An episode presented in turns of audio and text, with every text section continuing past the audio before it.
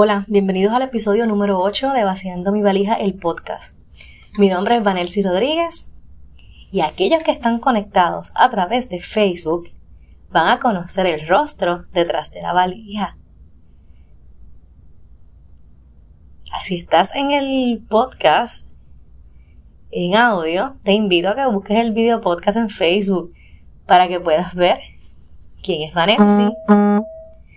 Vaciando mi valija en la página de Facebook y eventualmente este podcast comenzaron como un deseo de vaciar los pesos que llevo en mi maleta personal y de compartir con otros las reflexiones que escribo de mí para mí. En dos años se han alcanzado hasta 8.000 personas con un solo post y tenemos más de 700 seguidores, que yo celebro como si fueran 7 millones. El podcast lo escuchan en diferentes pueblos de Puerto Rico, de varios estados de los Estados Unidos, y sorprendentemente, porque para mí fue como que una sorpresa bien grande, hay personas en México y en Argentina que también se están conectando y escuchando el podcast.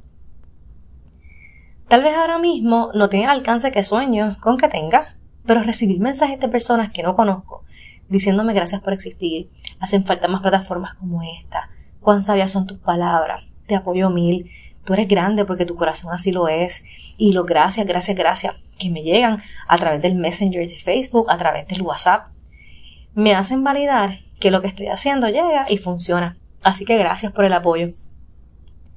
Si estás siguiendo la página de Facebook y no has dado like, dale, hazlo ahora y comparte vaciando mi valija para seguir tocando vidas, inspirando corazones y sanando almas.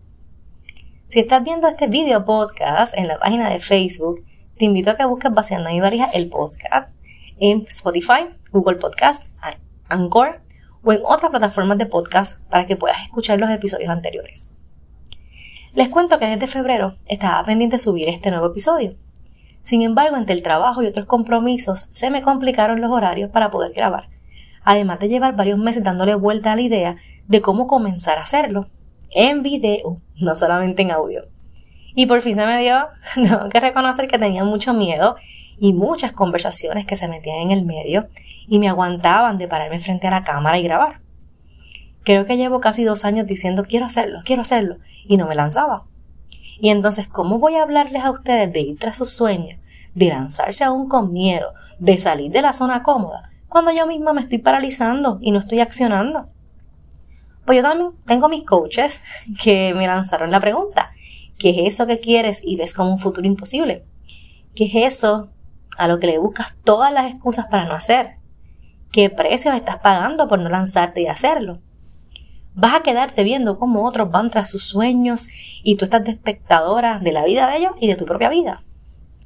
Eso que quieres, ¿vale la pena para comprometerte a hacerlo, cueste lo que cueste? Pues lánzate y hazlo, pero hazlo ya. Y aquí estoy, dando el ejemplo, con miedo, pero jugando ganar-ganar para mí y para ustedes. Y gracias a mi amiguita Adriana, que está detrás de las cámaras apoyándome, y a mi mejor amigo Jorge, que me ayudó con todo el proceso de la edición de el video podcast. Pero bueno, pero bueno, vamos a lo que vinimos. Vamos con este nuevo episodio de Vaciando mi valija, el podcast. ¿Existe la pareja ideal? Hmm. Desde niñas, las películas de Disney, las películas románticas y las novelas nos vendieron una idea del amor ideal, que no necesariamente es el que vivimos en la vida real. El cuento siempre termina cuando los conflictos se resuelven y vivieron felices por siempre. Y después de vivieron felices por siempre, ¿qué? Nunca vemos lo que pasó después. ¿Realmente vivieron felices por siempre? Nos enseñan que debemos vivir buscando ese amor ideal, esa persona que al verla el mundo se paraliza, el estómago nos da vueltas y sentimos las maripositas. Entonces nos creamos todo un cuento. ¿Vieron la película o la serie? La serie de Netflix Once Upon a Time, Happily Never After, en la que sale Sebastián Yatra. Ahí ejemplifican lo de las maripositas en el estómago y literalmente, cada vez que los enamorados abren la boca, salen las mariposas. y ¿a cuántos hemos dejado ir porque no encajan en el ideal que nos hemos imaginado? ¿O en cuántas relaciones hemos estado que aún sabiendo no está funcionando, ahí nos quedamos porque ¿y por qué no? Entonces nos conformamos porque es lo que llegó aún sabiendo que ni es el ideal ni el perfecto y no quiero estar ahí. Esto del amor de pareja parece que no es tan fácil, ¿verdad? Entonces, ¿debemos seguir buscando la pareja ideal? ¿Existe la pareja ideal? ¿Qué es eso de la pareja ideal? Me casé a los 23 años. De seguro ya les he contado eso en otro podcast. Cuando vi a ese muchacho con su uniforme de pelotero, yo dije, ese es para mí, con ese yo me caso. Iba a la iglesia, era atleta, sin vicio, estudiaba, trabajaba, de seguro era el ideal para mí.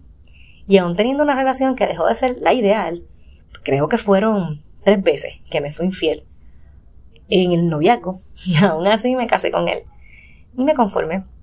Dejé ir otros buenos prospectos porque no eran lo que para mí era el ideal, pero me casé con el que dejó de ser el ideal. Mucho antes de decir que sí en el altar. El matrimonio terminó en un año y once meses. Llegó una segunda relación y de seguro ese sí era el ideal, el que siempre había soñado. También atleta, rubio, de ojitos claros, gerente de finanzas, de buena familia, cristiano, y con este no podía fallar. Me trataba como esa princesa de los cuentos de Disney, y él era el galán de cualquier película romántica de Hallmark. Todo era perfecto, hasta que la burbuja se rompió. Pero creo en el amor y en encontrar la relación perfecta y el que cumpla con los requisitos de ser el perfecto para mí. Y lo intenté una vez más. Volví a convertirme en la princesa del cuento, mimada, consentida, con anillo de compromiso. Nos mudamos juntos y en esta ocasión parecía estar tan cerca de la perfección. Era un hombre cristiano también. Bueno, hogareño, que quería a mi hija como si fuera suya y de momento de la nada, mentiras, secretos, misterios y un periódico encima de la mesa que tenía los apartamentos circulados en la parte de clasificados de vivienda, los apartamentos circulados en la sección eh, de alquiler. Y la relación terminó. ¿Seré yo? Me pregunté. ¿Es que tendré las expectativas muy altas? ¿Será que los espanto? ¿Es que estoy muy enfocada en la perfección que pierdo el enfoque de la relación? ¿O es que no existe la perfección en una relación? Y de momento conozco a este alguien cínico, arrogante, que se creía la última Coca-Cola del desierto, que me cayó mal desde el inicio, desde el día uno. Y ese estuvo en mi vida por más de 10 años. Bueno, 16 si contamos el tiempo que llevamos siendo amigos. Defectos muchísimos. La relación nunca fue la relación que yo quería o la que me idealicé. Muy lejos de ser la relación ideal. Y yo seguía buscando la perfección. Yo necesitaba que ante los demás fuera todo perfecto. Yo buscaba títulos y apariencias, lo reconozco. Y fue lo que no tuve. Sin embargo, tuve una persona que siempre estuvo a mi lado cuando lo necesité, en los buenos y en los malos momentos, que me alentó a ir tras mis sueños, que creía en, mí más de lo que yo misma creo, o creía en ese momento. Fue un coach, compañero de aventura, compañero de paseos, de ir a la playa, de hacer servicio voluntariado juntos, éramos un buen equipo, me respetaba por quien yo era, nunca me obligó a hacer nada que yo no quisiera y jamás tuvo un no para mí. Todavía no tiene no para mí. Pero yo no era 100% feliz. Me sentí incompleta, necesitaba más de él. Pero lo que quería, ese compromiso de exclusividad, él no estaba dispuesto a darlo. Él no quería perder su estatus de soltero, no quería sentirse atado. Al final, también me falló a mí y a mi hija, y dolió mucho. Sin embargo, me enseñó muchas cosas que sí quiero en una pareja. Que ahora cuando escucho a mis amigas quejarse de sus parejas, me doy cuenta que lo que ellas no tienen, yo lo tuve, y a pesar de todo, lo valoro y doy gracias. Porque gracias a estas relaciones, sé lo que quiero, lo que no quiero y lo que estoy dispuesta a negociar. Soy una romántica empedernida y no pierdo la esperanza de disfrutar del amor de pareja otra vez. Pero algo que he aprendido en este viaje es que la pareja ideal no es lo mismo que la pareja perfecta para mí. O sea, que quien es perfecto para mí no necesariamente es la pareja idealizada por mí. Así que el atleta alto, guapo, rubito, de ojitos claros, caballeroso, inteligente, detallista y romántico, no necesariamente es la pareja perfecta para mí. En esa lista del hombre ideal me di cuenta que dejé fuera muchas cosas, como por ejemplo, que sea fiel, mm, importante detalle, que sea seguro de sí mismo, que sea comunicativo, que sea honesto, comprometido, respetuoso, entre otras más. Comprendí que el dicho ese de la media naranja no es real. Yo no merezco la mitad de nadie. Yo soy un ser completo, un entero, un 100%, que merece otro ser igual. En las relaciones de pareja, las cenas románticas y los ramos de rosas no definen que la relación es la ideal. Entonces he trabajado en comprender qué es lo que quiero y qué no puedo negociar en una relación de pareja para que sea perfecta para mí.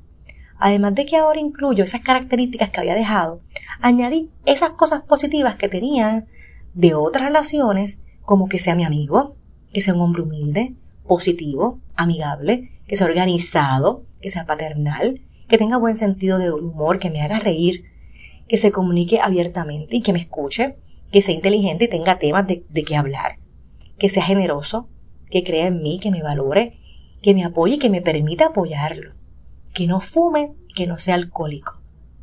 El cigarrillo definitivamente no lo puedo negociar. Eh, el consumo de alcohol, tal vez podría negociarlo.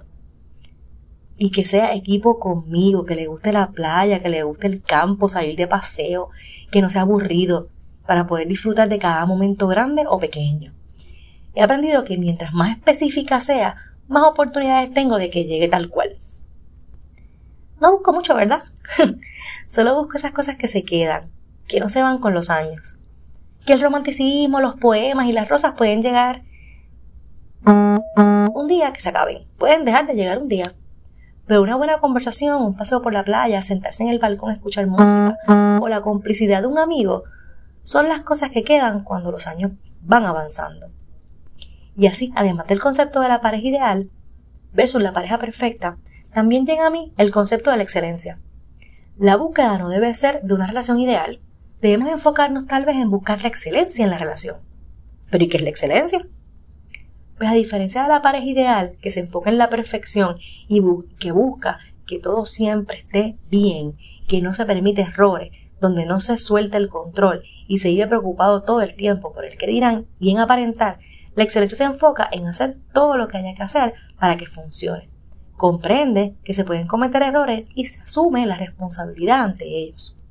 Al buscar la pareja ideal se crean estándares muy altos, a veces inalcanzables, donde llega un punto que nada complace, nada es suficiente y puedes llegar a sentir decepción cuando llega ese golpe de la realidad.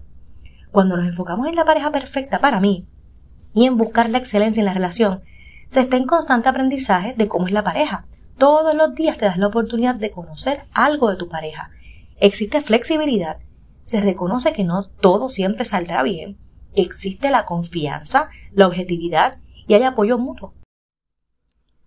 Al buscar la excelencia en la relación, la pareja tiene objetivos y proyectos en común, pero también despacio para que la otra persona crezca como un ser individual.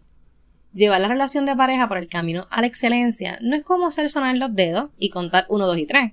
Es un proceso que requiere madurez, comprensión y que cada uno se adapte a las necesidades del otro. Pero antes de entrar en esa búsqueda del amor o de la persona perfecta para ti, debes comenzar por amarte a ti, por creer lo que les dije hace un rato, que eres un 100%, que no necesitas una mitad de nada ni de nadie para estar completo. Cuando lo creas y declares que eso es lo que quieres y cómo es que lo quieres, cuando menos lo imagines aparecerá vas a traer a ese otro ser que es al igual que tú, un 100%, que no anda buscando un complemento ni una media mitad, sino un igual que camine a su lado. Y así sin más, vas a ver que llegará la persona que es perfecta para ti. Yo vivo enamorada del amor, enamorada de la idea de enamorarme de nuevo. Por muchos años me conformé con lo que recibía, aunque estuviera clara que no era lo que quería, y ahora todos los días me pregunto si estoy dispuesta a volverme a conformar por no estar sola. La respuesta es no. Sigo trabajando en mí y en mi excelencia personal para cuando llegue ese 100% ofrecerle mi 100%. Ya no quiero una relación a media. La quiero completa o no la quiero. Y sin más, cuando menos lo espere, estoy confiada que llegará la persona perfecta para mí. Pero mientras tanto, sigo disfrutando de mí, viviendo mi presente, como que es lo único que tengo. Espero que haga un poco de sentido lo que les compartí hoy y que sea de valor para ustedes. Hasta aquí este episodio de Vaciando mi valija. No olvides darle a seguir al podcast para que recibas las notificaciones cuando suba un episodio nuevo. Y si te gustó el contenido, compártelo para que otros puedan escucharlo. Y si no lo has hecho, busca Vaciando mi valija en Facebook y en Instagram, dale like y seguir para que no te pierdas las publicaciones semanales. Gracias por permitirme vaciar mi valija contigo una vez más. Nos vemos en el próximo episodio. Un abrazo. Hasta luego.